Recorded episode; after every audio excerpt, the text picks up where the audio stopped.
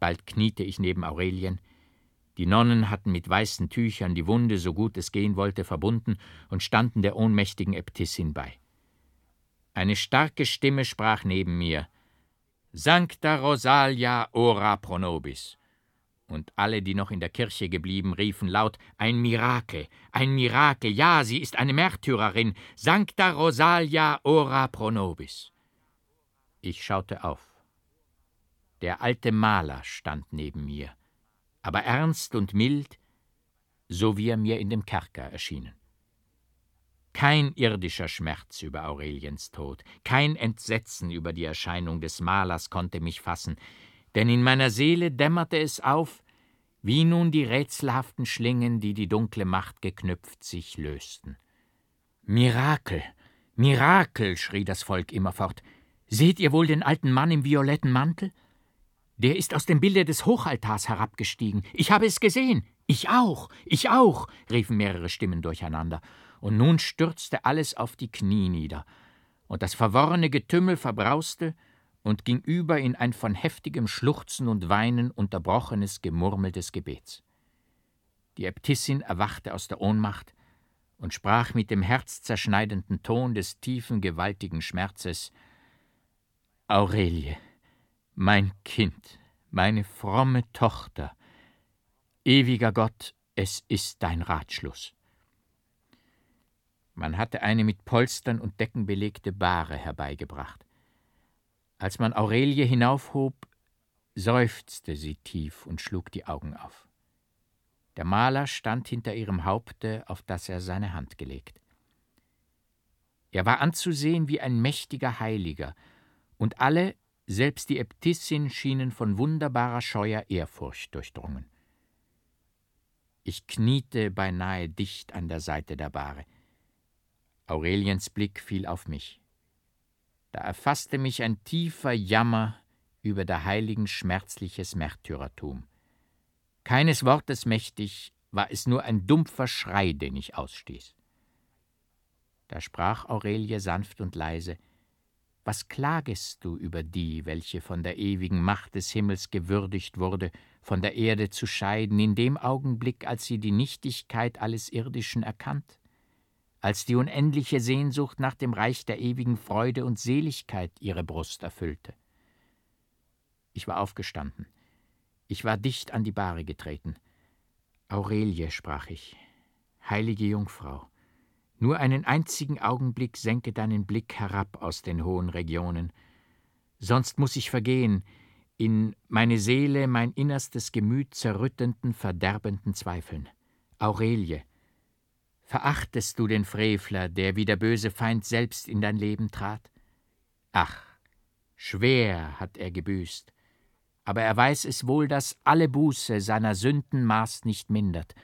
Aurelie, bist du versöhnt im Tode? Wie von Engelsfittichen berührt, lächelte Aurelie und schloss die Augen. O Heiland der Welt, heilige Jungfrau, so bleibe ich zurück ohne Trost, der Verzweiflung hingegeben, o Rettung, Rettung von höllischem Verderben. So betete ich inbrünstig. Da schlug Aurelie noch einmal die Augen auf und sprach Medardus, Nachgegeben hast du der bösen Macht?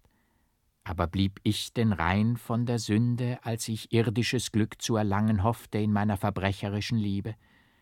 Ein besonderer Ratschluss des Ewigen hatte uns bestimmt, schwere Verbrechen unseres freveligen Stammes zu sühnen, und so vereinigte uns das Band der Liebe, die nur über den Sternen thront und die nichts gemein hat mit irdischer Lust.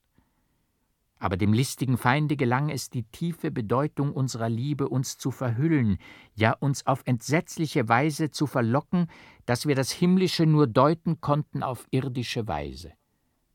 Ach, war ich es denn nicht, die dir ihre Liebe bekannte im Beichtstuhl? Aber statt den Gedanken der ewigen Liebe in dir zu entzünden, die höllische Glut der Lust in dir entflammte, welche du da sie dich verzehren wollte, durch Verbrechen zu löschen gedachtest? Fasse Mut, Medardus. Der wahnsinnige Tor, den der böse Feind verlockt hat, zu glauben, er sei du und müsse vollbringen, was du begonnen, war das Werkzeug des Himmels, durch das sein Ratschluss vollendet wurde. Fasse Mut, Medardus. Bald, bald. Aurelie, die das letzte schon mit geschlossenen Augen und hörbarer Anstrengung gesprochen, wurde ohnmächtig.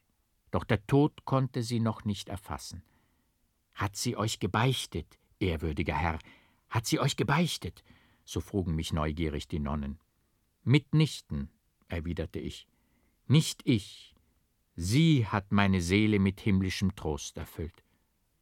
Wohl dir, Medardus. Bald ist deine Prüfungszeit beendet.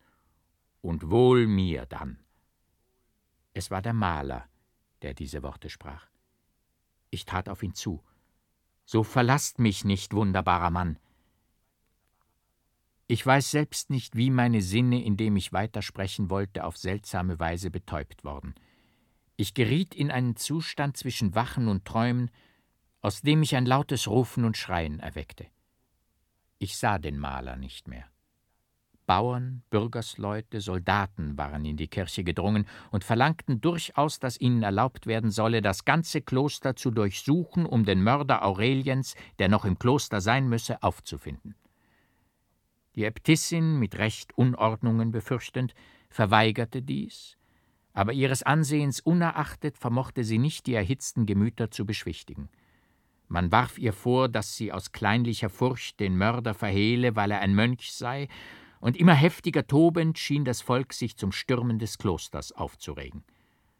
Da bestieg Leonardus die Kanzel und sagte dem Volk nach einigen kräftigen Worten über die Entweihung heiliger Stätten, dass der Mörder keineswegs ein Mönch, sondern ein Wahnsinniger sei, den er im Kloster zur Pflege aufgenommen, den er, als er tot erschienen, im Ordenshabit nach der Totenkammer bringen lassen, der aber aus dem todähnlichen Zustande erwacht und entsprungen sei. Wäre er noch im Kloster, so würden es ihm die getroffenen Maßregeln unmöglich machen zu entspringen. Das Volk beruhigte sich und verlangte nur, dass Aurelie nicht durch die Gänge, sondern über den Hof in feierlicher Prozession nach dem Kloster gebracht werden solle. Dies geschah. Die verschüchterten Nonnen hoben die Bahre auf, die man mit Rosen bekränzt hatte. Auch Aurelie war, wie vorher, mit Myrten und Rosen geschmückt. Dicht hinter der Bahre, über welche vier Nonnen den Baldachin trugen, schritt die Äbtissin von zwei Nonnen unterstützt, die übrigen folgten mit den klaren Schwestern, dann die Brüder der verschiedenen Orden, ihnen schloss sich das Volk an, und so bewegte sich der Zug durch die Kirche. Die Schwester, welche die Orgel spielte, musste sich auf den Chor begeben haben, denn sowie der Zug in der Mitte der Kirche war, ertönten dumpf und schauerlich tiefe Orgeltöne vom Chor herab. Aber siehe, da richtete sich Aurelie langsam auf und erhob die Hände betend zum Himmel, und aufs Neue stürzte alles Volk auf die Knie nieder und rief Sancta Rosalia ora pro nobis. So wurde das wahr, was ich, als ich Aurelien zum ersten Mal sah, in satanischer Verblendung nur frevelig heuchelnd verkündet. Als die Nonnen in dem untern Saal des Klosters die Bahre niedersetzten, als Schwestern und Brüder betend im Kreise umherstanden, sank Aurelie mit einem tiefen Seufzer der Äbtissin, die neben ihr kniete, in die Arme. Sie war tot. Das Volk wich nicht von der Klosterpforte. Und als nun die Glocken den irdischen Untergang der frommen Jungfrau verkündeten, brach alles aus in Schluchzen und Jammergeschrei. Viele taten das Gelübde, bis zu Aureliens Exequien in dem Dorf zu bleiben und erst nach denselben in die Heimat zurückzufahren – während der Zeit aber strenge zu fasten. Das Gerücht von der entsetzlichen Untat und von dem Martyrium der Braut des Himmels verbreitete sich schnell, und so geschah es, dass Aureliens Exequien, die nach vier Tagen begangen wurden, einem hohen die Verklärung einer heiligen feiernden Jubelfeste glichen. Denn schon Tages vorher war die Wiese vor dem Kloster, wie sonst am Bernardustage, mit Menschen bedeckt, die sich auf den Boden lagernd den Morgen erwarteten. Nur statt des frohen Getümmels hörte man fromme Seufzer und ein dumpfes Murmeln. Von Mund zu Mund ging die Erzählung von der entsetzlichen Tat am Hochaltar der Kirche, und brach einmal eine laute Stimme hervor, so geschah es in Verwünschungen des Mörders, der spurlos verschwunden blieb. Von tieferer Einwirkung auf das Heil meiner Seele waren wohl diese vier Tage, die ich meistens einsam in der Kapelle des Gartens zubrachte, als die lange, strenge Buße im Kapuzinerkloster bei Rom.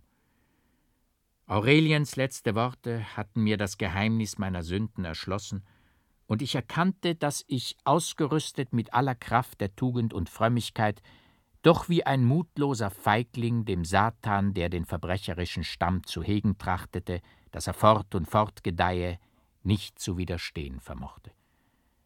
Gering war der Keim des Bösen in mir, als ich des Konzertmeisters Schwester sah, als der freveliche Stolz in mir erwachte, aber da spielte mir der Satan jenes Elixier in die Hände, das mein Blut wie ein verdammtes Gift in Gärung setzte. Nicht achtete ich des unbekannten Malers, des Priors, der Äbtissin ernste Mahnung. Aureliens Erscheinung am Beichtstuhl vollendete den Verbrecher. Wie eine physische Krankheit von jenem Gift erzeugt, brach die Sünde hervor. Wie konnte der dem Satan ergebene das Band erkennen, das die Macht des Himmels als Symbol der ewigen Liebe um mich und Aurelien geschlungen? Schadenfroh fesselte mich der Satan an einen Verruchten, in dessen Sein mein Ich eindringen, so wie er geistig auf mich einwirken musste. Seinen scheinbaren Tod, vielleicht das leere Blendwerk des Teufels, musste ich mir zuschreiben. Die Tat machte mich vertraut mit dem Gedanken des Mordes, der dem teuflischen Trug folgte. So war der in verruchter Sünde erzeugte Bruder das vom Teufel beseelte Prinzip, das mich in die abscheulichsten Frevel stürzte und mich mit den grässlichsten Qualen umhertrieb. Bis dahin, als Aurelie nach dem Ratschluss der ewigen Macht ihr Gelübde sprach, war mein Inneres nicht rein von der Sünde. Bis dahin hatte der Feind Macht über mich. Aber die wunderbare innere Ruhe, die wie von oben herabstrahlende Heiterkeit, die über mich kam, als Aurelie die letzten Worte gesprochen, überzeugte mich, dass Aureliens Tod die Verheißung der Sühne sei. Als in dem feierlichen Requiem der Chor die Worte sang Confutatis maledictis, flammis acribus addictis, fühlte ich mich erbeben. Aber bei dem Voca me cum benedictis war es mir, als sähe ich in himmlischer Sonnenklarheit Aurelien, wie sie erst auf mich niederblickte und dann ihr von einem strahlenden Sternenringe umgebenes Haupt zum höchsten Wesen erhob, um für das ewige Heil meiner Seele zu bitten. Oro supplex et acclinis, cor contritum quasi cinis. Nieder sank ich in den Staub, aber wie wenig gleich mein inneres Gefühl, mein demütiges Flehen, jener leidenschaftlichen Zerknirschung, jenen grausamen wilden Bußübungen im Kapuzinerkloster. Erst jetzt war mein Geist fähig, das Wahre von dem Falschen zu unterscheiden, und bei diesem klaren Bewusstsein musste jede neue Prüfung des Feindes wirkungslos bleiben. Nicht Aureliens Tod, sondern nur die als grässlich und entsetzlich erscheinende Art desselben hatte mich in den ersten Augenblicken so tief erschüttert. Aber wie bald erkannte ich, dass die Gunst der ewigen Macht sie das Höchste bestehen ließ.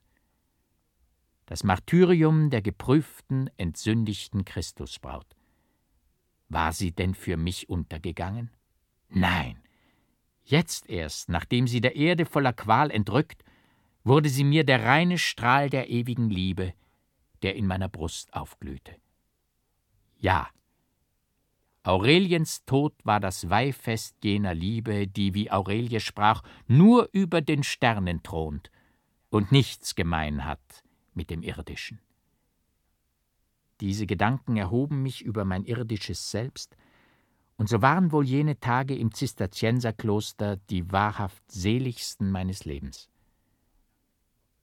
Nach der Exportation, welche am folgenden Morgen stattfand, wollte Leonardus mit den Brüdern nach der Stadt zurückkehren. Die Äbtissin ließ mich, als schon der Zug beginnen sollte, zu sich rufen. Ich fand sie allein in ihrem Zimmer.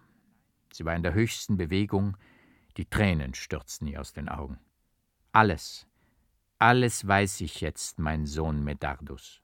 Ja, ich nenne dich so wieder, denn überstanden hast du die Prüfungen, die über dich Unglücklichen, Bedauernswürdigen ergingen. Ach, Medardus, nur sie, nur sie, die am Throne Gottes unsere Fürsprecherin sein mag, ist rein von der Sünde. Stand ich nicht am Rande des Abgrundes, als ich von dem Gedanken an irdische Lust erfüllt dem Mörder mich verkaufen wollte? Und doch, Sohn Medardus, verbrecherische Tränen habe ich geweint in einsamer Zelle deines Vaters gedenkend. Gehe, Sohn Medardus, jeder Zweifel, dass ich vielleicht zur mir selbst anzurechnenden Schuld in dir den freveligsten Sünder erzog, ist aus meiner Seele verschwunden. Leonardus, der gewiss der Äbtissin alles enthüllt hatte, was ihr aus meinem Leben noch unbekannt geblieben, bewies mir durch sein Betragen, dass auch er mir verziehen und dem Höchsten anheimgestellt hatte, wie ich vor seinem Richterstuhl bestehen werde. Die alte Ordnung des Klosters war geblieben, und ich trat in die Reihe der Brüder ein wie sonst.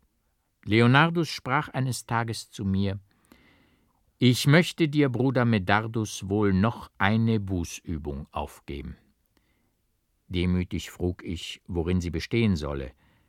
Du magst, erwiderte der Prior, die Geschichte deines Lebens genau aufschreiben. Keinen der merkwürdigen Vorfälle, auch selbst der unbedeutenderen, vorzüglich nichts, was dir im bunten Weltleben widerfuhr, darfst du auslassen.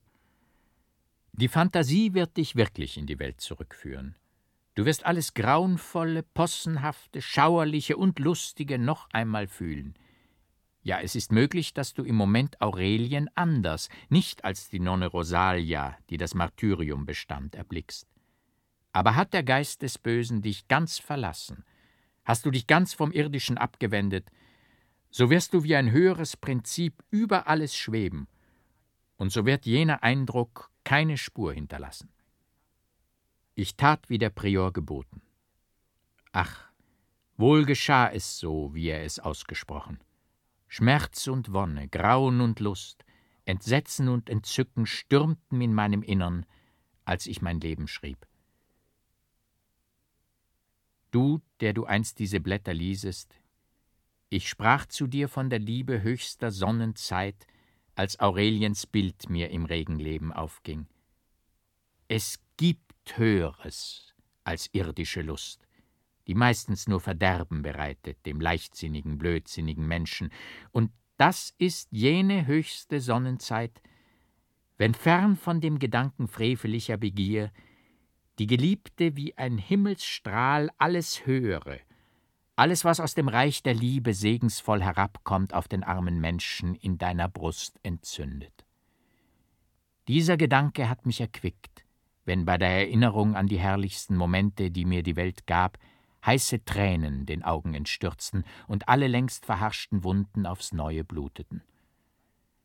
Ich weiß, dass vielleicht noch im Tode der Widersacher Macht haben wird, den sündigen Mönch zu quälen, aber standhaft, ja mit inbrünstiger Sehnsucht erwarte ich den Augenblick, der mich der Erde entrückt, denn es ist der Augenblick der Erfüllung alles dessen, was mir Aurelie, ach die heilige Rosalia selbst, im Tode verheißen. Bitte, bitte für mich, o heilige Jungfrau, in der dunklen Stunde, dass die Macht der Hölle, der ich so oft erlegen, nicht mich bezwinge und hinabreiße in den Pfuhl ewiger Verderbnis.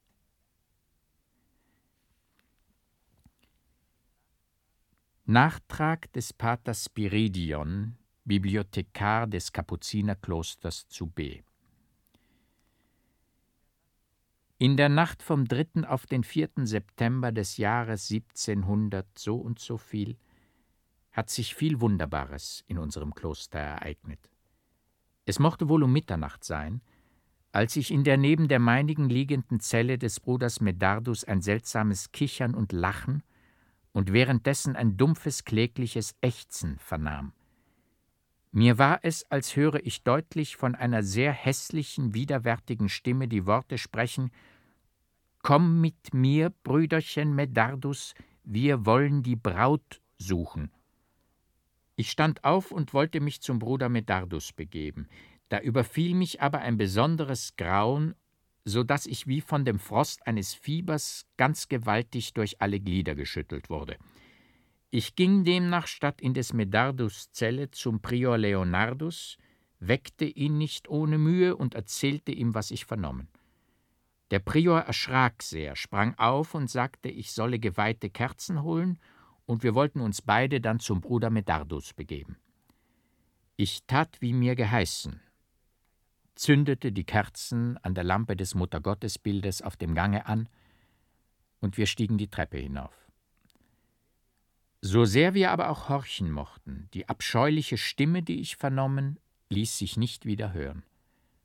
Stattdessen hörten wir leise, liebliche Glockenklänge, und es war so, als verbreite sich ein feiner Rosenduft. Wir traten näher. Da öffnete sich die Türe der Zelle, und ein wunderlicher großer Mann mit weißem krausen Bart in einem violetten Mantel schritt heraus. Ich war sehr erschrocken, denn ich wusste wohl, dass der Mann ein drohendes Gespenst sein musste, da die Klosterpforten fest verschlossen waren, mithin kein Fremder eindringen konnte. Aber Leonardus schaute ihn keck an, jedoch ohne ein Wort zu sagen. Die Stunde der Erfüllung ist nicht mehr fern, sprach die Gestalt sehr dumpf und feierlich und verschwand in dem dunklen Gange, so dass meine Bangigkeit noch stärker wurde und ich schier hätte die Kerze aus der zitternden Hand fallen lassen mögen. Aber der Prior, der ob seiner Frömmigkeit und Stärke im Glauben nach Gespenstern nicht viel frägt, fasste mich beim Arm und sagte: Nun wollen wir in die Zelle des Bruders Medardus treten. Das geschah denn auch. Wir fanden den Bruder, der schon seit einiger Zeit sehr schwach worden, im Sterben. Der Tod hatte ihm die Zunge gebunden.